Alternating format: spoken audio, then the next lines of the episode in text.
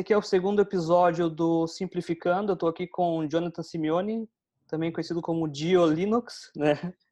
Então, um cara, um cara que conheço faz um tempinho já, já, assim, salvou muito minha pele ali com os artigos do blog dele, né?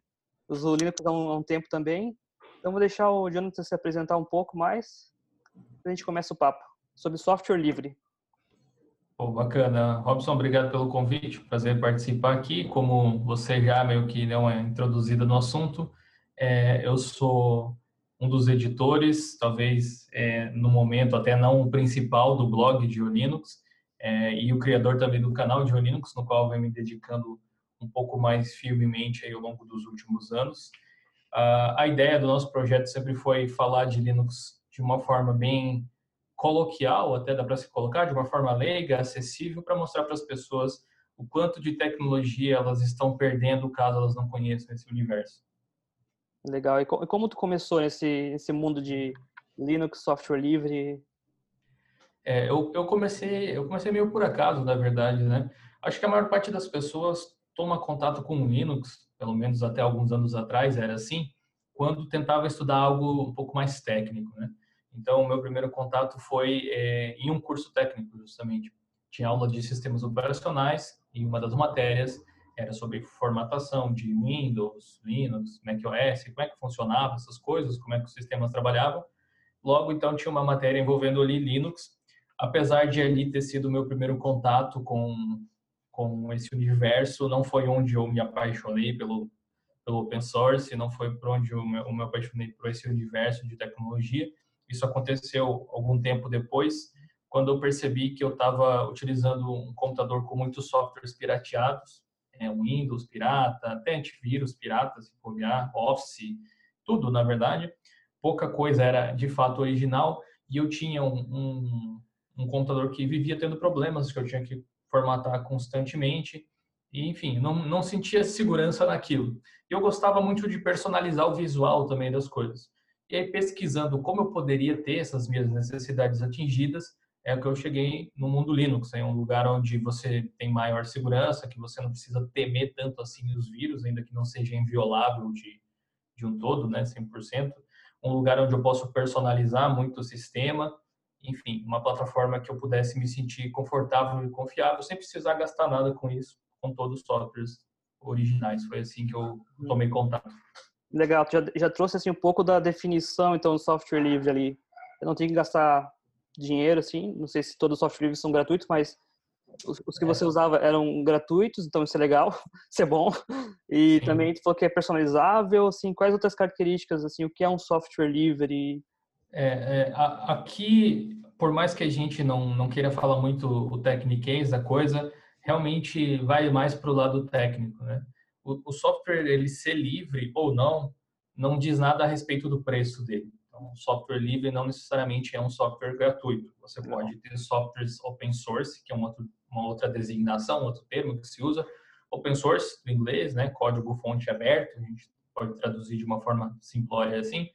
Uh, não, não tem nada a dizer a respeito de preço. Então, eu posso fazer um software que tenha, que seja open source, que seja livre e ele ser é, pago, né?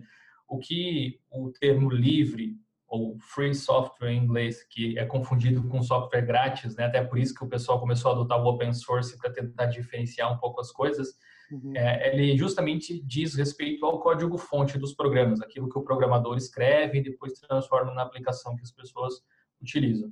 Um software open source ou de código-fonte aberto ou um software livre, ele é um software que tem esse código justamente exposto ao público, que pode ser consultado, pode ser modificado por qualquer um, e ele não tem é, propriedade intelectual, ou seja, não preciso pagar para você ou pedir licença, por favor, deixe usar esse programa.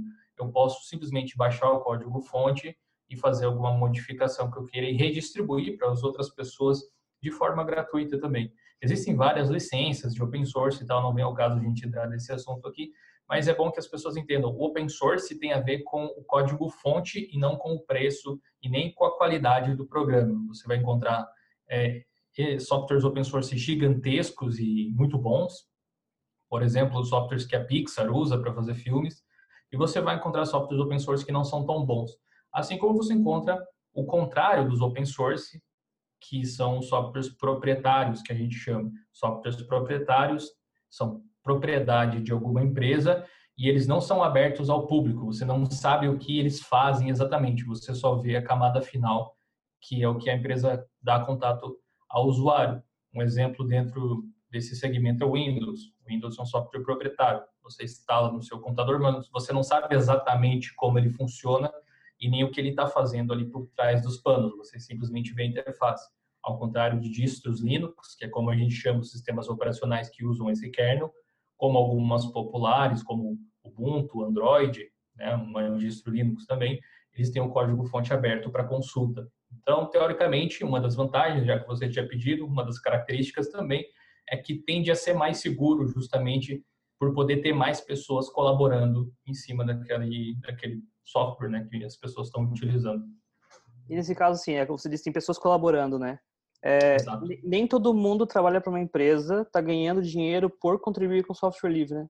O que faz as pessoas quererem contribuir e gastar horas e horas ali programando, traduzindo, assim, todos esses trabalhos que envolvem né, um, um software open source? Eu acho que faz parte uh, em dois aspectos. A gente pode falar do aspecto pessoal, do aspecto profissional, empresarial.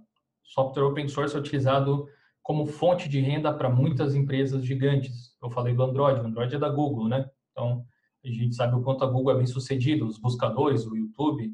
Não sei aonde você está assistindo ou ouvindo esse conteúdo aqui, por exemplo, mas muito provavelmente os servidores é, de Spotify, de Vimeo, seja lá o que for, em alguma instância tem Linux envolvido, né? Tem software open source, tem algum tipo de plataforma assim. Então, vamos diferenciar os usuários comuns e domésticos das empresas primeiro o que leva uma pessoa ah, individualmente a querer colaborar com um projeto open source qualquer, seja o Linux ou qualquer outro programa, como o Firefox, por exemplo, que também é um software open source, navegador, é, muito provavelmente é querer melhorar aquele software para si mesmo e para as pessoas que estão ao seu redor. Talvez exista também um, nível, quase com certeza existe um nível de satisfação pessoal de estar fazendo algo para a comunidade. É muito interessante essa lógica, comunidade de usuários que eu digo, né? É, é muito interessante essa lógica de, pô, eu tenho um software aqui que eu uso muito. Eu utilizo o GIMP para editar imagens, por exemplo, o Audacity. Eu posso colaborar com os desenvolvedores, seja com código, seja com dinheiro, seja divulgando, por exemplo, para que ele tome mais é, notoriedade. E assim, as melhorias implementadas vão voltar de volta para mim. Eu vou poder utilizar esse software gratuitamente, que é uma das vantagens e outras pessoas vão poder tirar proveito dessas mesmas vantagens. Muita gente é, trabalhando em cima disso. E claro também, se você é programador, por exemplo, ou tem alguma aspiração nesse sentido, é, hoje em dia é visto que muitas empresas olham a quantidade de código que você produziu e não o seu currículo escrito no papel. Uhum. Então, colaborar com projetos de código aberto é uma forma de mostrar o quanto você sabe, o quanto você sabe trabalhar em grupo, o quanto você tem capacidade técnica para desenvolver um projeto sério e assim por diante. Do ponto de vista empresarial, é meio que é um, é um novo passo, na verdade não é novo, né? Mas de acordo com o mercado tradicional, é um novo passo é, em rumo a uma tecnologia mais avançada, uma prestação de serviço mais diferenciada. Porque, por exemplo, antigamente, vamos voltar um pouco no tempo, nos anos 80, por aí, a gente tinha basicamente é, Microsoft e Apple fornecendo sistemas operacionais, tinha algumas outras empresas de hardware, mas focaremos aqui nos sistemas operacionais, antes do Linux chegar lá em 91, se eu não me engano.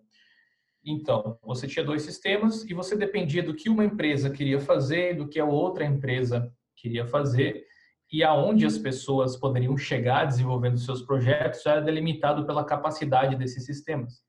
Por exemplo, a maior parte das pessoas, eu, você, a gente utiliza os computadores para produzir algo. O sistema operacional é uma ferramenta que você usa para te ajudar a atingir o seu objetivo. Né? Então, você dependia do que outras empresas te davam como ferramenta para você é, conseguir elaborar algo. E o seu projeto vai ficar em cima disso. Com a chegada do Linux, essa ideia ainda se mantém, mas existe uma grande diferença. Por que não nós temos a parte básica e essencial de um sistema, a base sólida, onde todo mundo pode ter acesso e começar a construir diferenciais em cima de um padrão muito mais alto. Essa é basicamente a ideia. Existe uma fundação chamada Linux Foundation. Essa é a fundação que ajuda a organizar o desenvolvimento do kernel Linux. Acho que aqui começa a ficar técnico demais, mas assim, Linux ele não é um sistema operacional completo, por assim dizer. Tem vídeos no canal lá, inclusive, falando a respeito desse assunto. Ele é um pedaço do sistema. Eu costumo comparar com carros para as pessoas entenderem. Enquanto o macOS e o Windows são um carro completo, o Linux é o motor do carro. É mais ou menos essa a lógica. E por que não pegar e todo mundo poder utilizar um motor gratuito, poderoso e robusto e começar a fazer o seu carro em torno desse motor, sendo que a gente sabe que ele funciona e funciona muito bem. Então a Linux Foundation também tem e recebe doações gigantescas anuais de grandes empresas de tecnologia para desenvolver o kernel. Né? As empresas colaboram dessa forma. E se você procurar na internet por Linux Foundation membros Platinum, por exemplo, lá você vai encontrar grandes empresas, incluindo a própria Microsoft hoje em dia, que também utiliza Linux para os seus projetos. Acho que é uma explicação não tão simples assim quanto eu gostaria de dar, mas é que realmente não é super simples. Acho que ficou claro, né, Robson? Ficou bem claro, assim. Tu até me lembrou outra coisa, assim, que outro que não existe só software livre, né? Também tem hardware livre. Então, do exemplo do motor, eu lembrei do Arduino. Exato, tem. tem um chip verdade. ali que você vai colocando, colocando sensores, colocando, colocando outros equipamentos. O, o conceito é o mesmo, né? Basicamente, né? Você é, tem muito hardware por aí, Apple, de novo, para citar uma outra grande companhia muito popular, mas você não sabe exatamente como o iPhone funciona. Por mais que você abra e tenha módulos de memória, processador e tal, você não sabe como aquele chip trabalha. O hardware livre tem essa ideia também, ele é todo documentado para você entender como ele faz as chamadas, como que cada bit vai para cada lado, vamos dizer assim, para ficar simples. E as pessoas podem criar novas implementações e fazer com que ele, aquele hardware trabalhe de uma forma que ele não foi originalmente planejado para. Assim é o software livre também, assim é o Linux. Ele não tem um propósito específico. Você pega o Linux e transforma no que você precisa que ele faça. Que vendo assim, é até perigoso você não usar um software que seja livre. Porque você não sabe o que tem ali, você pode ter softwares são assim, tem certas assim, você deve começar a pensar em problemas que existem para você não saber o que tem embaixo do capô. Sem dúvida, né? Na verdade, é uma questão de é, gosto, muitas vezes, porque tem gente que vai preferir determinado software e ele não é livre paciência, ele faz o que eu preciso fazer. Tudo bem. É, mas sempre que possível, é bom que você utilize uma ferramenta ou você faça um esforço para ir numa ferramenta que não depende de um terceiro. Isso é uma coisa óbvia, né? Você não vai querer construir o seu castelo no terreno de outra pessoa, por exemplo. É, recentemente eu dei uma palestra a respeito de empreendedorismo e uma coisa uh, que empreendedorismo relacionado ao open source e tal, né, como você pode utilizar ferramentas para tal. E uma das coisas que eu lembro que eu comentei para alguém que tinha dúvidas a respeito de por que de utilizar um programa tão importante assim, eu dei o exemplo da Adobe. A gente sabe o quanto é uma empresa competente, o quanto softwares como Photoshop, Premiere, After Effects, Audition, etc., foram e são importantes para a indústria de produção de conteúdo multimídia. Não há como negar a qualidade que esses softwares têm, eles uhum. são excelentes. Mas, a partir do momento que você uh, se torna, vamos colocar um termo pejorativo assim, photoshopeiro, que é um cara que só consegue trabalhar com Photoshop, mudou a ferramenta, ele se perdeu porque ele não tem conhecimento de design, ele, às uhum. vezes. É, você literalmente está dizendo que para o resto da vida, para você trabalhar nessa profissão, você vai precisar, primeiro, de um software que não é seu, uhum. ou seja, você tem que pagar a licença ou piratear, o que seria pior, e você também vai depender de um sistema operacional que rode ele, sendo ele gratuito ou não no, no momento atual seria, para você trabalhar com Photoshop, você até consegue instalar no Linux de algumas formas assim, extraoficiais, uhum. mas de forma oficial, ou você vai precisar de um Windows, ou você vai precisar de um Mac e uma licença da Creative Cloud. Uhum. Tem um valor X aí embutido nisso. Você pode até achar que não é muito, mas para quem está começando uma agência faz diferença. Uhum. Enquanto que se você utilizar um software open source, você pode construir de repente as mesmas coisas tecnicamente de uma forma diferente, né, quando como você interage com o programa, mas o resultado é tão bom quanto. E você, por outro lado, não vai depender de nenhuma empresa. Uhum. O software ele é literalmente seu. Esse é um ponto interessante de frisar quando o software é livre. Ele é literalmente seu. Você pode baixar, você baixou para o seu computador, ele é seu. Você pode distribuir para outras pessoas, você pode modificar ele e vender para alguém se você quiser, desde que você dê os devidos direitos autorais para quem criou a base prévia na qual você se baseou. Isso é um fator bem interessante a se uhum. considerar. E também, assim, as pessoas estão acostumadas né, com a comodidade do Windows ali, a grande parte, e daí chega no, no Linux, assim, só, não, não precisa nem chegar no Linux, chega na ideia de mudar para um Linux se assusta. É, se muda muita coisa, tem tem versões do Linux, né, distribuições mais próximas do Windows, uh, pacotes de para escritório mais próximos do Office. Assim, tem como a pessoa viver só de software livre? Sim. É, é uma, uma questão ótima, Robson, e uma questão ampla também, né? Para haver um entendimento, acho que eu tenho que fazer uma volta um pouco maior, se você me permite. É, bom, a questão de ser fácil ou difícil. É, é óbvio que se você parar para pensar no assunto, fácil e difícil é muito relativo ao seu conhecimento prévio sobre qualquer assunto. Sim. Né? Ah, eu até hoje acho meio complicado descascar laranja, por exemplo. Mas tem gente que tem habilidade nisso, né? É, então, fácil e difícil é diferente. Basta avaliar o conhecimento que você tem previamente. Dito isso, uhum. você provavelmente, quando eu digo você, eu estou generalizando para o usuário de computador, uhum tem mais intimidade com o Windows porque você foi apresentado a tecnologia ao computador pelo Windows. Você utilizou por muitos anos o Windows, provavelmente são raras as pessoas que fogem desse cenário, incluindo eu mesmo.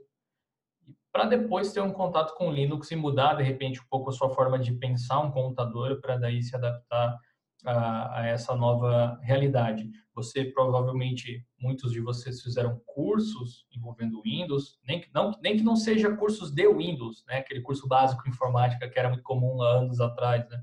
mas às vezes você fez um curso de qualquer outra coisa que envolvia o Windows ou o professor usava o Windows, então tudo isso são referências que você vai pegando e o hábito, o usar todo dia faz com que pareça simples coisas que na verdade não são necessariamente simples. Basta você comparar, colocar para alguém que nunca mexeu em nenhum dos dois e dizer para mexer. Uhum. Indo para a parte de usabilidade das distribuições Linux, como você bem observou. Como eu mencionei antes, Linux ele não é um sistema completo, ele é o kernel do sistema, resumindo assim. E quando uma empresa ou uma comunidade de desenvolvedores, de programadores, de usuários resolve pegar o kernel e colocar coisas no entorno, como uma interface gráfica para você poder clicar, programas, softwares, Firefox, Google Chrome, LibreOffice, qualquer coisa assim, a gente tem algo que a gente chama nesse meio de distribuição. Você monta um sistema operacional e entrega. Então a gente chama de distros Linux ou distros baseadas em Linux. É, o Ubuntu é uma distro baseada no Linux. O nome do sistema operacional é Ubuntu, mas ele usa o kernel Linux. O nome do sistema operacional é Android, mas ele usa o kernel Linux e assim por diante. Uhum. E dentro desse universo existem muitas possibilidades diferentes. Como o software ele é open source, ele é livre, permite que as pessoas olhem e modifiquem. E quanto mais o tempo passou, mais as pessoas criaram e modificaram. Então hoje você tem várias distribuições focadas em públicos diferentes e especializadas para atingir determinados é, tipos de cargas de trabalho. Você tem distribuições focadas em servidores, você uhum. tem distribuições focadas naqueles quiosques de cinema, por exemplo, uhum. você tem distribuições para rodar no seu relógio, no seu celular, no seu tablet, você tem distribuições para controlar a porta da sua garagem e você tem algumas para rodar no seu computador também. Dentro dessas, você vai ter visuais diferentes de interfaces. Algumas vão ser mais familiares para quem usa o Windows, como uma barrinha embaixo, por exemplo e aí outras vão ser um pouco diferentes, criando um visual que lembra talvez o workflow de um smartphone. Tem outras que vão mesclar esses elementos e você mesmo pode customizar à vontade. Realmente são muitas opções. Tomando como base uma distribuição que eu costumo recomendar para quem é novato, justamente pela familiaridade com Windows, o Linux Mint, que é uma distribuição derivada do Ubuntu, inclusive, uhum. uh, você consegue literalmente utilizar sem problema algum. Aquele mito de que tem que usar terminal, dar comandos, essas coisas assim, é para quem parou de estudar Linux há 10 anos atrás, no mínimo, e olha lá ainda, capaz de ser mais que isso até, uh, você consegue instalar as aplicações através de uma loja de aplicativos, igual você tem no Android, igual você tem no iOS, no sistema operacional. Isso virou tanta moda que até a Microsoft incluiu nas últimas versões do Windows também, a loja do Windows, né, o Windows Store e tal. E é assim que funciona. Sobre o Office, você também tem muitas opções. De fato, o Microsoft Office em específico, você só consegue utilizar via aquele modo online, aquele Office online que existe. No entanto, você consegue usar Google Docs tranquilo, só precisa de um navegador. Você tem o LibreOffice. Para quem gosta do visual do, do Office da Microsoft, compatibilidade WPS Office, SoftMaker Office, OnlyOffice e assim por diante. E o mais legal é que geralmente esses programas são grátis. Não necessariamente open source, mas eles são grátis. Alguns são, outros não. O LibreOffice é um que costuma vir com várias distribuições instalado por padrão. Então, você já tem uma suite Office gratuita que chegou uhum. aí junto com o seu sistema é, completamente acessível, assim. E a compatibilidade desses Offices mais usados no Linux? Eles são boas com, com Office Microsoft? Sim, dá para trabalhar com outras pessoas também, compartilhando arquivo? Sim, isso aqui levanta um, um, outro tópico interessante a respeito de formatos de arquivo, mas dá para se dizer que sim, você pode trabalhar hoje tranquilamente com outras pessoas que utilizam o próprio Microsoft Office. Uhum. Eu só não vou dizer que a compatibilidade é 100%, uhum. porque é meio que proposital. Por mais que o, o formato DocX ele tenha padrões XML abertos, estou falando meio grego para algumas pessoas assim, mas digamos, ele seja uh, possível de ler por outras aplicações, como o próprio LibreOffice, inclusive, existem elementos que são não são open source no Office da Microsoft, que é um programa proprietário, eles são justamente proprietários, que fica complicado de transcrever para um formato aberto uhum. por conta do Microsoft Office. Então, se algum documento que você criou no Microsoft Office agora não abre numa outra suíte qualquer, a culpa é de quem? Quem mandou fazer o documento lá, né? Uhum. Por isso que eu costumo dizer o seguinte, independente do sistema que você use, pode ser o Windows, pode ser o Office, existe um padrão internacional chamado é, ODT, né, para textos, inclusive está nas normas da BNT aqui no Brasil, que é o Open Document Format, o ODF, o ODT é para textos, né? Open Document Text, se eu não me engano, algo assim. E você tem esse mesmo padrão para apresentações e planilhas. Esse padrão, ele consegue ser aberto por qualquer aplicativo do universo que queira abrir, incluindo o Microsoft Office. Então, se você fizer os seus documentos e salvar eles em ODT, um documento de texto, por exemplo, lá que você está fazendo aí a sua, a seu TCC e você quer abrir ele daqui 10 anos, o único jeito de você garantir que isso seja possível é salvando num formato aberto. Uhum. O problema é que o padrão do Office não é esse, justamente para que as pessoas tenham que usar o Microsoft Office. E quando as pessoas utilizam pirateado, acaba surgindo no mercado é, vários arquivos nesse formato que só vão abrir direitinho muitas vezes no programa da Microsoft. Mas o problema está muito minimizado hoje em dia são situações bem específicas, talvez que você vá ter algum tipo de dificuldade, mas certamente dá para utilizar e é altamente recomendado que seja utilizado formatos abertos, ainda que você use o Windows, ainda que você use o Office. Legal. Eu sou da época muito que a Microsoft assim, era o arco-inimigo do software livre e tinha aquela briga lá, assim, eu lembro de 2005, 2004, só que eu tô vendo agora, assim, há uns três anos, pelo menos quatro, a Microsoft abrindo código, a Microsoft comprando empresa que, que apoia o, o movimento software livre. Assim, por que a Microsoft está fazendo isso, na tua opinião?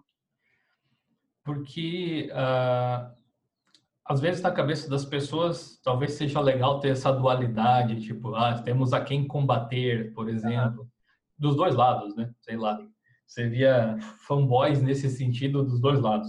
É, é, gente que gostava muito do Windows e odiava Linux porque era contra a Microsoft e, e coisas do tipo e vice-versa. Mas a Microsoft é uma empresa que simplesmente busca lucro, como toda empresa. Uhum. Então chega aquele momento que você vê que todos os seus inimigos no mercado, todos os seus concorrentes estão usando aquela tecnologia, aquilo que eu falei, todo mundo usando um motor poderoso e colaborando para ele ficar cada vez maior e melhor. Só a gente insistindo nisso. Então, eles resolveram é, aquela coisa, não pode vencê-los, junte-se a eles, né? E aí, ao invés de concorrer, criar uma tecnologia e gastar muito para desenvolver algo assim, eles simplesmente não, a gente usa isso também e coloca os nossos serviços em cima disso. Uhum. Eu não me surpreenderia se no futuro o Windows, por exemplo, para falar a verdade, eu me surpreenderia, mas assim, é algo que eu até suponho que possa acontecer, o Windows no futuro trocar de kernel e usar o kernel Linux. Continua sendo Windows, mas usa o Linux como kernel. Uhum. Como eu disse, continua sendo o carro da Microsoft, mas o motor é Linux. Uhum. Mudou, mudou esse formato. E esse, nesse dia, a cabeça de muita gente vai explodir, com certeza. É. Se, vai, se vai acontecer ou não, a gente não sabe realmente, mas ah, hoje em dia existe um segmento da indústria, inclusive lá na Udemy mesmo, tem muitos cursos bons nesse sentido, que fica meio escondido, não é tão popstar uhum. assim, mas é onde o grosso do dinheiro costuma andar, que é a parte de infraestrutura. Uhum. Né? Enquanto a gente está preocupado em ver se o Facebook está acessando rapidinho, quem ganha dinheiro é quem está fornecendo a estrutura uhum. para que o Facebook entre rapidinho. E nesse segmento, as empresas que usam Linux é, e softwares open source, geralmente, elas têm muita vantagem, elas têm um, um mercado gigantesco.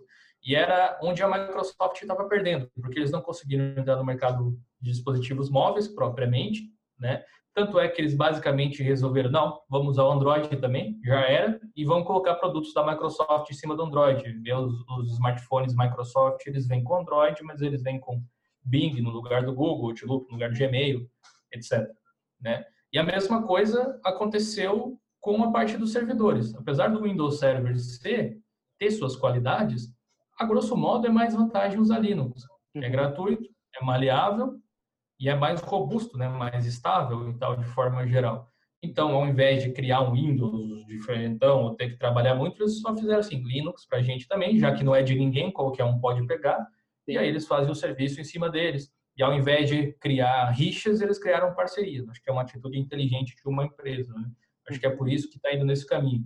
E o desktop, cada vez menos, ele é, ele é, é menos relevante, assim, ao ponto de que completamente você pode utilizar qualquer sistema operacional, Mac, Windows ou Linux, e hoje em dia você consegue usar, digamos, 90% das aplicações nos três. Uhum. Assim, vai ter raríssimas exceções que você não vai conseguir. Então, acredito que seja por isso, simplesmente para não perder mercado, para não já saiu meio atrás. Então, se não se adaptasse ao padrão do mercado, ia ficar talvez mais atrás ainda. O de Mac ali, né? O Mac também tem algum, alguma familiaridade com com o mundo Linux, Unix, tem assim, alguma coisa na raiz dele. Você comentou que o Windows seria incrível, né, ele ter mudar o kernel dele, mas o Mac já tem até o kernel, né? Assim, da, assim, é, da família ali. É, é, uma, é uma história um pouco diferente, na verdade, né? Eles, digamos que Linux e Mac sejam, sei lá, primos distantes ou algo do tipo, porque uh, ambos são Unix, né? Um padrão Unix, pessoal às vezes acessa, já, se alguém já tentou acessar, digamos, as pastinhas de diretórios do Android ou do, do Linux ou do Mac mesmo e começou a ver umas coisas muito loucas, tipo barra etc, barra home, barra sys, barra, enfim. E aí vai no Windows, é disco C. O Windows é o único sistema do, do universo, entre aspas, assim, que funciona desse jeito. Uhum. Ele, é, ele é a exceção a essa regra dos Unix aí. Uhum. E no caso do Mac, o Mac ele não é do Linux, ele vem do BSD. Uhum. E o BSD também é um Unix-like, né, como se chama. Na verdade, o kernel que o Mac usa, ele se chama Darwin, hoje em dia, e se eu não me engano, ele é open source também, o kernel do Mac, não a interface e o resto. Assim. O que prova que você pode utilizar um kernel open e uma camada proprietária em cima, nesse caso, né? Uh, talvez isso complicasse no caso para o Windows, porque as, as, licenças do Linux não permitem que você utilize as coisas desse jeito, assim, teria que dar uma estudada mais a fundo a respeito disso, eu não consigo te dar uma resposta precisa uhum. nesse sentido, mas o BSD é bem mais liberal lá da, da uhum. Berkeley, né? E da universidade lá. Isso, o, o Mac vai mais nesse sentido, mas ambos são open source, os, os kernels, né, dos, dos uhum. sistemas. Foi muito, é muito legal ver, assim, o quanto que o software livre está influenciando a nossa vida. Muitas vezes a gente não tem nem noção. Assim, o quanto que tem coisa que a gente usa mesmo proprietária, que tem lá uma raiz que não é proprietária ou que assim, ah, a gente está usando internet no fundo lá tem Linux, tem Apache, né, servidor web, tem muito da popularização do Linux foi por causa da internet. Uhum. Eu não digo tipo da internet para divulgar o Linux, é, Linux provendo a internet, né, como servidores de internet, os servidores web, porque quando o boom da internet aconteceu nos anos 90, quem estava lá para atender essa demanda era o Linux, né? Uhum. Gratuitamente, de uma forma mais acessível e tal. Porque imagine se para acessar qualquer site ou para rodar qualquer serviço você precisasse pagar uma licença. Uhum. O quão mais caro as coisas não seriam. E essas, essa empresa que é dona dessa licença seria a empresa mais rica do mundo, com uhum. certeza. Uhum. Sim. Pô, e é muito incrível, assim, a gente é, não tem como viver sem software livre, sem, sem usar o software livre de alguma forma, né? Já... Você pode até usar, você pode até usar o Windows no computador se quiser, mas em algum mas, momento você está usando direta ou indiretamente software livre. Sim. Eu vi até semana ou semana passada software livres da NASA. Assim, eu achei pô, incrível. A NASA colocou lá um painel todo que ela mesma usa para a comunidade contribuir. Assim, é uma coisa, você, pô, a, a NASA, questão de segurança, claro, não está envolvendo o software do foguete é, como como livre para as pessoas mexerem e tal, mas tem muita empresa assim abrindo códigos, aceitando a ajuda da comunidade. Tem... Sim, existem vários locais onde é conveniente você liberar o código fonte, porque uh, não é, digamos, o fator decisivo da sua empresa, muitas vezes. Por exemplo, imagina o seguinte: você tem um aplicativo que faz algo muito miraculoso. Você provavelmente vai pensar assim: oh, não vou liberar o código fonte disso, porque justamente esse código é o meu maior trunfo no mercado. E eu, eu acho perfeitamente compreensível essa ideia. Né? Não, não vou dizer que eu sou contra nem nada, eu entendo, é uma forma diferente de se trabalhar. Mas, por outro lado, o servidor na qual o meu aplicativo se conecta para, sei lá, ler os bancos banco de dados, por exemplo, ou algo assim, ele não é uh, uma tecnologia minha necessariamente, né? Ou ele é uma tecnologia que eu criei, mas enfim, se outras pessoas utilizassem o mesmo servidor, o trunfo ainda está no meu aplicativo ou no meu serviço. Uhum. Então, não seria uma boa ideia abrir o código-fonte da aplicação no lado do servidor para que outras pessoas possam olhar, ajudar e melhorar e assim eu vou ter benefícios também na minha aplicação? É basicamente essa a lógica do Linux. É o software base da coisa, né? O que dá sustentação para o restante. Claro que existem softwares open source em vários segmentos diferentes, né? Mas você falou da NASA, é um exemplo bom. Tem distribuições de Linux controlando satélites, fazendo previsão do tempo controlando os robôs lá que exploram Marte, por exemplo. Um outro segmento muito popular que a gente nunca se dá conta, geralmente, que tem Linux envolvido é os filmes, uhum. Hollywood. É, mês passado, retrasado, se eu não me engano, mês passado, a, a Hollywood se uniu à Linux Foundation para fazer uma espécie de campanha e base de estudo e ensino uh, de softwares open source. Eles tinham feito uma pesquisa entre os estúdios que compunham a fundação lá de Hollywood e descobriram que já 80% mais ou menos deles utilizavam software open source para produzir os filmes. Então, provavelmente o filme que você gosta muito tem em algum momento Linux envolvido, ou na produção, ou na renderização do filme, ou algo do tipo.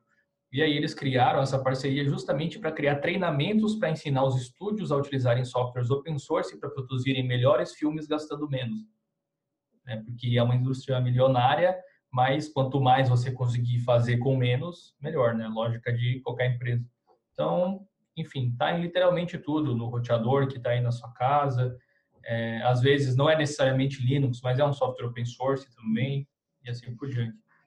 É, tu falou de filme, eu lembrei que eu vi uma palestra da Netflix, e a Netflix, para ter aquela, assim, aquela escala absurda, atender tanta gente, ela chega até a mexer no kernel do Linux, para poder ter um sistema bem enxuto, só para as características que ela precisa.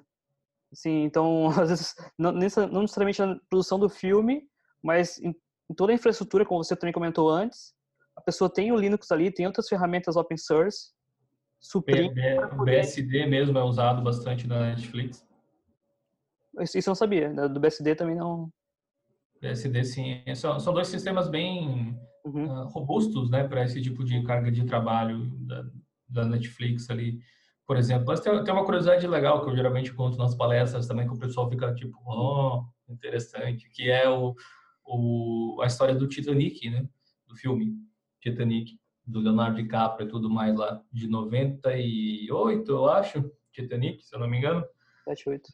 Naquela época lá, é, para contar de uma forma assim mais superficial, mas uh, eles estavam tentando produzir o filme, basicamente, uhum. e não estava dando muito certo por limitações de software. E aí foi tentado com é, Mac, não deu, foi tentado com Windows, não deu. Alternativa era usar Linux. Foi tentado com Linux, não deu também. Só que Linux, por ser open source, permitiu que eles modificassem o software para que funcionasse. E aí foi um dos, dos dos talvez maiores cases de sucesso da história do open source sendo a ferramenta ideal para a produção desse tipo de coisa. Hoje em dia o pessoal fala muito no Blender, por exemplo, que é uma ferramenta fantástica, cada vez sendo utilizada mais, completamente open source. Você vê um programa daqueles não consegue imaginar como aquilo pode ser grátis, né? Tem um Deixa eu até encontrar aqui uma referência legal para passar para você, que é quanto vale o Linux. Uhum.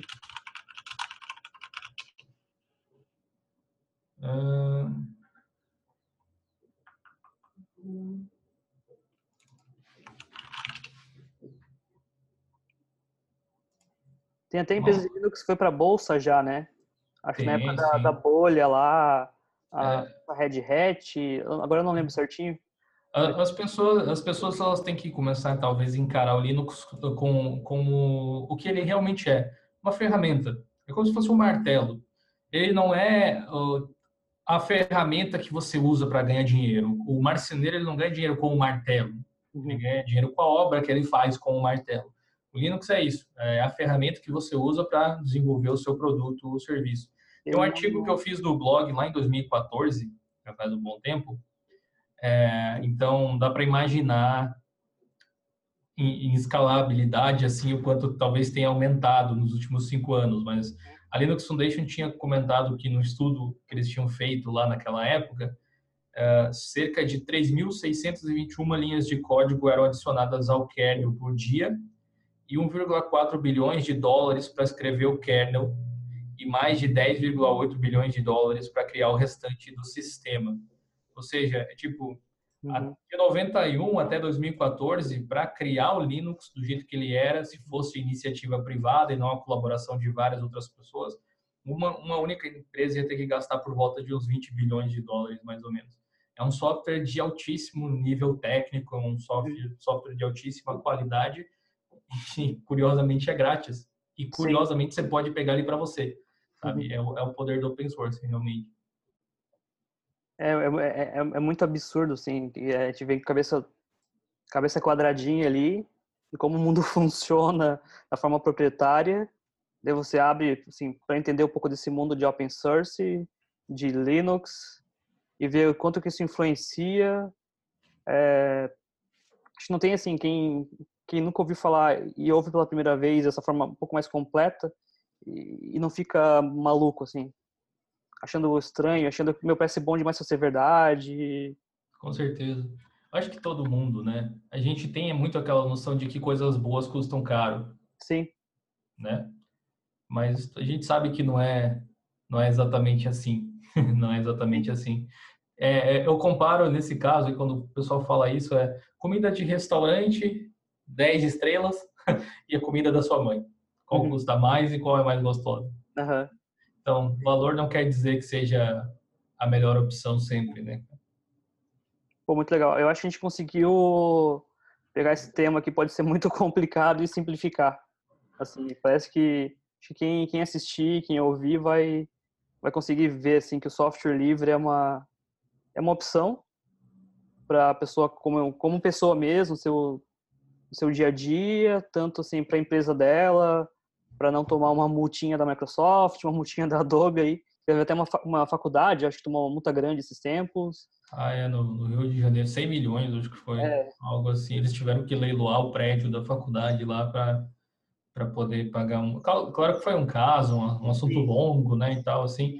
E eu, uma coisa que eu gosto de dizer sempre que eu participo desses bate-papos ou palestras, coisas assim, é que é muito fácil você pensar que um cara que está mostrando essas coisas é contra software proprietário ou contra a Microsoft ou qualquer empresa que faça isso.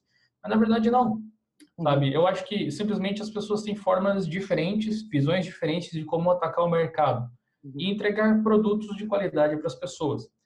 Se a pessoa acha mais útil, gosta mais, porque é natural, você, ah, eu gosto mais do Windows. Beleza, vou fazer o quê? Usa o Windows lá. É, ou acha necessário ter uma ferramenta que precisa, utilize. Mas o que eu, eu procuro uh, apontar para os empresários, geralmente, é você precisa realmente de Linux em todas as máquinas, em absolutamente todas as máquinas. Você precisa de um Windows na secretaria que vai abrir, de repente, um sistema web só. Uhum. Vai abrir um navegador, você precisa pagar uma licença para abrir um navegador de internet. Uhum. Esse tipo de coisa que não, não cabe. Você precisa de sei lá, precisa de utilizar alguma ferramenta proprietária que não é sua para fazer uma coisa trivial, como um chat interno dentro da empresa, esse tipo de coisa, sabe? Então, procurar abrir os olhos das pessoas para essas necessidades, porque uh, no mundo do empreendedorismo, especialmente, você precisa ter uma base sólida e confiável, reduzir custos e aumentar a qualidade sempre. E através dos softwares open source, você consegue fazer muito disso também, é, onde for possível aplicar, é claro, né? Tem que analisar sempre caso a caso. Eu acho que muitas vezes as pessoas não entendem qual é o problema que elas têm, quais são os objetivos e vão pela forma mais fácil ali e não necessariamente é a melhor, né? Não, com, com certeza. Eu vou dar um exemplo clássico. Aqui a gente está usando esse aplicativo Zoom Cloud uhum. para fazer a gravação desse episódio aqui eu não conhecia essa ferramenta, estou achando ela muito interessante. Eu não sei qual é a procedência dela, mas independente se fosse proprietário ou open source, o que, que as pessoas geralmente usam para comunicação? Skype. Uhum. É hoje, né? Independente se o Skype é ruim ou bom, é, se ele piora ou se ele melhora, as pessoas nem param para analisar essas coisas, usam o Skype. O pessoal usa muito o WhatsApp, ainda que eu acho que o Telegram é 10 mil vezes mais superior em termos de funcionalidades. E, enfim, às vezes falta tirar é tipo, como é que se chama? Cabresto, né? Aquele negócio que deixa a visão estreita, assim. Uhum. Você tira isso e começa a observar as possibilidades que você tem ao seu redor. É muito mais provável que você consiga encontrar uma solução mais adequada para o problema que você está tendo do que aquela coisa limitada seguindo o que todo mundo está sempre fazendo. Geralmente, quem consegue se destacar no mercado ou fazer algo realmente relevante é porque não está seguindo o mesmo caminho que todo mundo. Uhum. É, e assim, até do mais conhecido dentro do Linux, tem, até o teu site tem dezenas de tutoriais, a pessoa lá baixa o, o, a distribuição, instala no computador, depois acha quais são os melhores softwares para ela começar a trabalhar a partir do, do Linux. Muito provavelmente a sua distribuição, eu recomendei o Linux Mint antes, ela já vai vir preparada com todos os softwares básicos que você precisa, que um usuário comum precisa para fazer qualquer coisa para assistir vídeo, para ouvir música, para navegar na internet, para fazer anotações, para trabalhar com planilhas, com documentos, com apresentações, com firewall, que é uma coisa mais avançada, já vem também. E todo o restante, para editar imagens, para ver fotos, para organizar os arquivos, enfim. E todo o restante você vai encontrar geralmente em uma loja de aplicativos é, Google Play Style, assim. Só vai lá, pesquisa, clica no instalar, no caso do Linux é, é igual ao do Mac, você digita a senha, daí instala o aplicativo. E é isso, basicamente, né? não tem muito mais o que fazer. Na verdade, se você fosse comparar, é mais simples que no Windows, até, uhum. em termos de simplicidade, organização das coisas. Uh, pode não ser tão uh, habitual, às vezes, como eu falei. A gente usa tanto, às vezes, uma ferramenta ao longo dos anos que ela parece simples quando a gente Sim. compara com outra, mas com certeza não vai ter não vai ter muita dificuldade não. É, eu vejo até para inclusão digital, porque normalmente a pessoa, assim, às vezes novinha ou mais velha, assim, ela tá pela primeira vez no computador, ela ainda não tem a, a malícia, a inteligência, é muito fácil pegar vírus. Então, se tá com uma máquina com Linux que a probabilidade de pegar vírus é muito menor, Ajuda é, já, né? É positivo pra caramba, né? Sim, a, o, o âmbito educacional é muito beneficiado também por softwares assim. Uh, tem, eu tenho uma parceria muito grande e uma amizade, inclusive, com o pessoal que desenvolve um sistema um sistema operacional baseado em Linux também, chamado Endless, ou Endless OS. Esse sistema operacional, ele é meio que é, norte-americano, meio brasileiro. As pessoas que desenvolvem têm uh, base nos dois países, mas hoje ele se espalhou já pelo mundo. Eles focam muito em países emergentes, como Índia, o próprio Brasil também, né? Que são até certo ponto subdesenvolvidos, especialmente no que tange educação e tecnologia, e eles buscam entregar para as pessoas que não têm acesso à internet um sistema operacional completo com conteúdo que as pessoas, ah, como a gente aqui, como você que está ouvindo um vídeo no Spotify, é ouvindo um vídeo, exatamente. A gente está gravando um vídeo, algumas pessoas estão vendo no YouTube, outras estão ouvindo no Spotify, então você está ouvindo um vídeo. Uh, pessoas que não têm essa capacidade, eles tentam atender. E é um sistema voltado para a educação, com um design pensado em computadores que as crianças conhecem. Esses computadores são os smartphones. É meio louco pensar, para você que mexe com o computador a vida toda, mas o contato de muita gente com a tecnologia dos anos 2000 em diante é o celular, não é? Eles nunca nem tiveram um computador em casa. Então, o sistema operacional que eles criaram vai nesse sentido para ser utilizado como ferramenta educacional para as crianças. Se eu não me engano, eles tinham feito uma pesquisa, um estudo, algo assim. Tem um helicóptero passando lá. Deixa ele passar.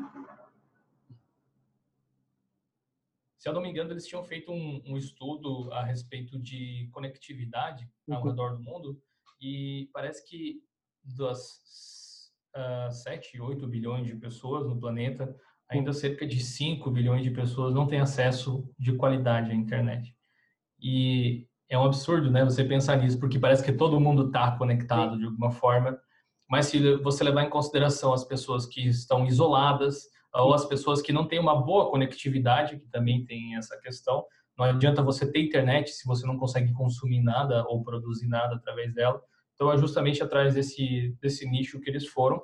Linux mais uma vez sendo utilizado para ser distribuído de forma gratuita para essas crianças, para as pessoas que precisam, dessa acessibilidade. É uma iniciativa que eu gosto bastante, bem bacana. Eu lembro até que teve um projeto, se não me engano, em 2008, por aqui, por aí, é, em Joinville, né, na, minha cidade, que o pessoal pegava os caça-níqueis, que eram que eram capturados pela, pela polícia, desmontavam, formatavam, colocavam Linux, acho que na época provavelmente Slack, não, acho que Ubuntu mesmo, Ubuntu, Kurumin, assim, uhum. das versões, e davam para escolas públicas, carentes, assim, e funcionava. Funcionava bem, essas crianças ali tinham já um, um primeiro contato. Então, agora essas crianças já são adultas, né? já faz, faz uns 10 anos. Mas também foi, foi bem positivo. Exatamente, exatamente. Uhum. É, é uma forma de tornar a tecnologia acessível, né? Uhum. É, é, às vezes a gente deixa passar esse ponto despercebido, mas tecnologia open source ela é vanguarda, né? Você você consegue ver muitas novidades chegando do mundo open source que só muito tempo depois, às vezes, quando são implementadas em sistemas proprietários. É uma coisa que quem é de fora não imagina, por exemplo, você já viu o Windows 10 provavelmente, visual dele e tal, achou bonito o Windows 10? Então, o visual dele é muito inspirado no KDE Plasma, que é uma das interfaces que você pode utilizar no Linux, que foi lançada uns dois anos antes, mais ou menos. Então, se você gosta do visual, estivesse usando o Linux, já estava usando algo semelhante há mais tempo, se quisesse. Ou outra ferramenta que só veio parar no Windows 10 também, aquele lance dos múltiplos desktops. Uhum. Sabe? Que você tem várias áreas de trabalho. No Linux isso existe desde 1998. De formas diferentes Sim. mas existe. É, a parte ali do blur, de ser transparente, mais uma vez, no uhum. Linux tinha muito tempo. O Windows Vista, lá naquela época, com aqueles widgets na área de trabalho, ou o 7 mesmo, né, que você tem, Linux, de novo, uns dois anos antes, já tinha algo do gênero. Até uhum. hoje você tem interfaces que conseguem utilizar ainda esse tipo de, de ferramental e tal. Ou a ideia de ser, de ter um menu lotado de aplicativos que você clica, ele enche a tela e daí mostra as coisas assim. Uhum. Isso no Linux também tinha, também há muito tempo já. Enfim, você vai encontrar pessoas, como o código é aberto, com uma ideia na cabeça, dizendo assim, eu vou fazer porque não tem nada que me impeça. Uhum. Não, não, preciso pagar licença, não, não preciso... Eu posso simplesmente fazer porque eu quero e pronto, não tem ninguém para te dizer nada. E dali saem muitas ideias boas que às vezes são implementadas em outros sistemas. Um negócio assim que é para você dar risada, tipo a, a, a, Apple anunciou o Mac Mojave. O Mac uhum. OS é um sistema excelente, eu mesmo já utilizei por um bom tempo. Uhum. Mas a novidade deles é o modo é, dark, o dark mode, né, que deixa a tela escurecida. Uhum. Eu, eu, não consigo lembrar de quantos anos faz, tipo décadas que existe no Linux algo assim também. Uhum que as pessoas, nossa, olha que loucura, agora o Windows 10 tem isso também, nessa última atualização que saiu essa semana. Enfim, são coisas boas, é legal que tenha para o público que usa Mac, para o público que usa o Windows, mas são coisas que já estavam na vanguarda, open source, há muito tempo. Outra novidade no Windows 10 que saiu essa semana aí também é que agora, além do modo Dark, você tem no Windows Explorer, o gerenciador de arquivos, lá as abinhas. Isso uhum. tem no Linux há décadas também. Enfim, Sim são coisas desse tipo, né? Uhum. É porque é, o modelo de trabalho é muito diferente, né? Permite uma inovação. É muito dinâmico. E não é tão essa, é burocrático, essa né? Tem Exatamente. Uma, que a equipe da empresa ordenar e pronto. Qualquer pessoa com capacidade. É que como uh, não são todos os casos, né? Mas digamos assim, como é um produto geralmente que a empresa está fazendo, e é um produto proprietário, ela tem que gastar e pagar pessoas para fazer alguma coisa, lançar no mercado e ver o feedback. Uhum. No mundo Linux, como é de graça, as pessoas podem baixar e testar os sistemas e você geralmente consegue desenvolver via modo colaborativo com outras pessoas que simplesmente querem ou com alguém que chega e te patrocina. É mais fácil aquilo entrar em contato com o usuário final, ter o feedback, ser mudado ou ser descartado. E essa lógica é o chamado modus operandi do open source de se desenvolver. Você lança o negócio para ele ser criticado e ser melhorado. Esse modelo ele é tão importante, tão útil, que até mesmo para software proprietário, as empresas estão procurando fazer esse tipo de coisa. Uhum. No caso do Windows 10 é o projeto Insiders. Você dá acesso prévio a pessoas que querem ajudar no desenvolvimento, mesmo não sendo open source, para que tenha esse feedback e o produto seja melhorado. No caso do uhum. open source, isso sempre foi assim. Isso é, isso é muito legal que as práticas desse mundo também você consegue aplicar em, na sua empresa que é fechada, que não tem conexão com até certo ponto, né? É. Claro, mas consegue. É, a ideia, a ideia é poder testar antes. Uhum. Eu acho que ficou, ficou muito claro assim o que é um software livre e a importância dele para o mundo. Acho que assim tá, tá bem tá bem redondo já assim na cabeça de quem está tá ouvindo, quem está quem tá vendo. Espero que sim. Só, só para a gente finalizar, tem outros exemplos de software livre também que tu queira dar? Só para as pessoas assim tirarem a última duvidazinha que já usaram, que é algo bom. Não, claro. É, Firefox, eu citei antes. Uhum. É, Krita, excelente software para desenho, hoje em dia tomando conta do mercado também, software open source. Blender, que eu falado antes, open source. O Google Chrome, até certo ponto, é open source também, porque ele se baseia no projeto Chromium, esse sim, completamente open source. O Chrome OS da Google é baseado no Chromium OS. A diferença basicamente é que a Google coloca firmwares e coisas proprietárias dela, tecnologia da Google, tipo Google Assistant, essas coisas assim, no sistema, dando exemplos. Uh, mas a base é open source também. Então, o Google Chrome que você usa e tem muita tecnologia open source. Pegue o seu Android, vá lá em sobre e olha o kernel que ele está utilizando. Tem uma parte lá, licenças open source, licenças livres, coisas assim, para você ver o quanto de software livre tem rodando ali. Uh, Audacity, uma ferramenta que eu uso todo dia, que é open source. O GIMP, ele é open source, o VLC Audacity, open source. Audacity é para edição de áudio, né? Essa Audacity, Isso, né? exatamente, exatamente. Uhum. O, o Telegram é open source. Uh, o back-end do WhatsApp é open source. Na verdade, o que está por trás dos serviços que você acessa de todos os sites, muito provavelmente é open source. Né? Uhum. Então, às vezes fica escondido e você está usando diretamente. Caixa de banco, né? às vezes tem o Windows, não sei porquê, mas geralmente tem alguma distribuição Linux ou um guichê que você vai comprar algo e tal, assim. É, até curiosamente, quando eu tinha ido assistir o Avengers, que saiu esses, esses tempos ali, não estava imprimindo o ticket, né? E daí, de repente, deu uma tela azul. Pensei, ah, é por isso que não estava indo. deu, lá, deu a tela azul do Windows lá no negócio. Deixa eu até abrir aqui o meu menu para poder dizer mais alguns aplicativos que, o pessoal pode utilizar. Um, Sigilite é um, um, cara que eu mostrei que funciona no Linux também. Ele usa componentes open source em algumas instâncias. É, Inkscape para desenho e vetor. É, o Git, o CorelDRAW aí. Substitui o CorelDRAW ali, né? Exatamente, exatamente. Seria nesse sentido aí. Uhum. É, você tem, enfim, clientes de e-mail. Na verdade, é difícil pensar em algo que não se tenha. Estou uhum. tentando citar alguns programas mais famosos que você pode usar. Mas mesmo que você use Linux, você pode utilizar programas proprietários pesados do mercado. Por exemplo, é, o Premiere, da Adobe, o Premiere, o pessoal que realmente trabalha no nível high-end, é, por, mais, por mais que seja uma boa ferramenta para quem faz vídeo para o YouTube, por exemplo, uh, eles, não é esses softwares, ele não é adequado. Assim, raramente você vê algum filme feito, editado com o Premiere. Geralmente eles utilizam softwares um nível acima, então efeitos especiais. Você tem o Nuke, do, do The Foundry, que tem versão de Linux. Tem o DaVinci Resolve para edição de vídeo e tra tratamento também, que é para Linux também. Uhum. Você tem e aí tem as suas contrapartes open, né? Você tem o Lightworks para edição de vídeo também. E as contrapartes open source. O Natron, que seria o Nuke open source, faz a mesma coisa, mas é grátis. E olha que o Nuke pode custar uns 40 mil dólares, por exemplo. É, você tem o Caden Live, que é o software que eu utilizo para editar vídeo, fazer os mais de mil vídeos que tem no canal, foi tudo feito com ele, por exemplo. Você tem o Shotcut para edição de vídeo, o OpenShot para edição de vídeo, para quem tem um conhecimento mais básico aí com as coisas.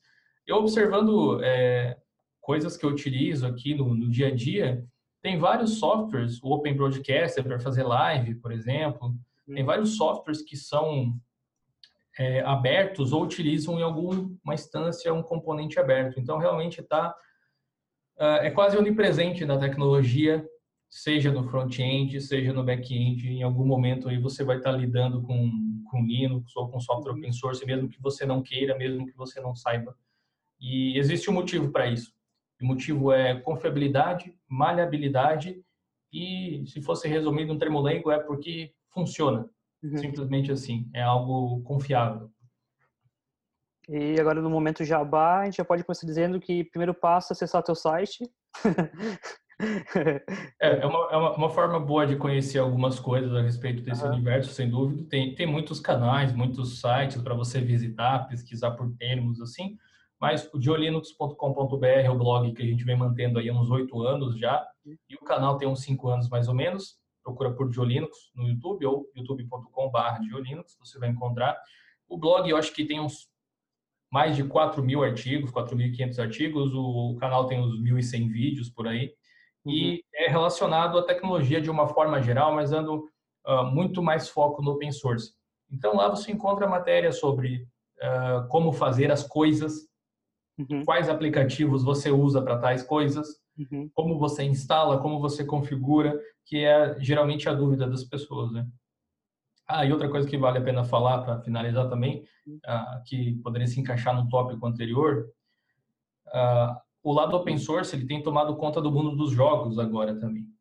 Então, as engines, os motores de jogos estão começando a abrir código também. A Valve resolveu que agora é Linux, o sistema que eles gostariam de apoiar, então lançaram ferramentas novas para essa compatibilidade.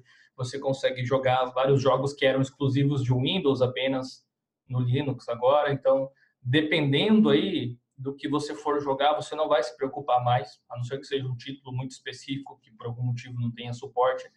Tá, tá um momento bom para se migrar para Linux ou para testar pelo menos assim, tá, tá um momento de, de robustez.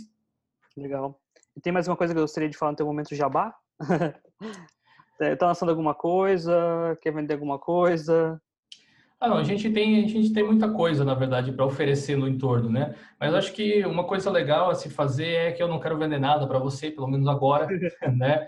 Primeiro, eu gostaria que você mudasse a sua mentalidade, você que está ouvindo, que uhum. pensou. É, é, difícil, às vezes, alguém que é meio do contra esse tipo de coisa ouvir até esse momento.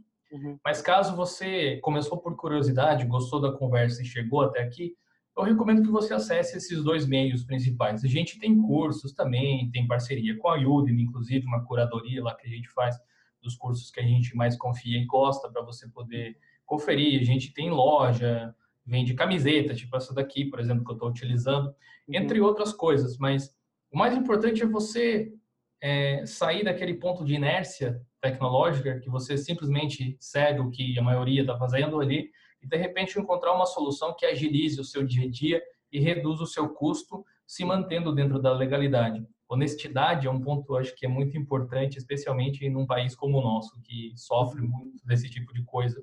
Sim. E às vezes é, é, meio que uma comparação aleatória, mas é, às vezes você fica naquelas, porra, os caras estão lá fazendo tudo o que fazem e eu aqui me vendendo por tão pouco como um software pirata, muitas vezes, que eu poderia estar utilizando uma alternativa gratuita, open source ou não, mas gratuita, para que eu não precisasse é, cometer um crime de violar a propriedade de outra pessoa. Enfim, é uma coisa para se pensar. Uhum, legal. Eu vou colocar todos os seus links no, nas descrições do YouTube, Facebook, Spotify, todos os lugares que eu publicar esse conteúdo, né? o pessoal te encontrar também, para eles se aprofundarem, que aqui a gente tem um tempo limitado para. Assim, também nem, nem é o objetivo falar sobre tudo, porque não levaria anos de conversa, né? Claro. Podemos e, deixar para um outro episódio, quem sabe. Sim, a gente vai pegando os. O pessoal pode comentar também se gostaria de saber mais alguma coisa específica, dar assim, uma noção para a gente sobre os próximos episódios. É, também curtir, compartilhar, tanto aqui esse episódio quanto lá Sim, também seguir o canal do, do Jonathan. Sim, faz, faz aquelas coisas todas, né, que, que, que os youtubers dizem, né? Curte, comenta, é. compartilha. Você já, você já é. sabe, fazem isso com o Whindersson Nunes, com os outros, então... É só, só repetir aqui, que a gente chega aos 30 milhões também de seguidores, tá, tá perfeito, né? Tá quase, é, né? Tá quase, sim, tem uns 100 ali. é, esses episódios do Simplificando vão ao ar toda quarta-feira, partir do primeiro episódio que e sim, eu estou nessa jornada aqui de gravação. Mas toda quarta-feira, a partir que você vê esse aqui no ar ou outro, pode entrar, sei lá, assim, até sei lá quando, não tem um, não tem um fim. É, eu agradeço, né, o Jonathan por tirar esse tempo aí, é um cara super ocupado. E, e até o próximo episódio. Valeu, pessoal.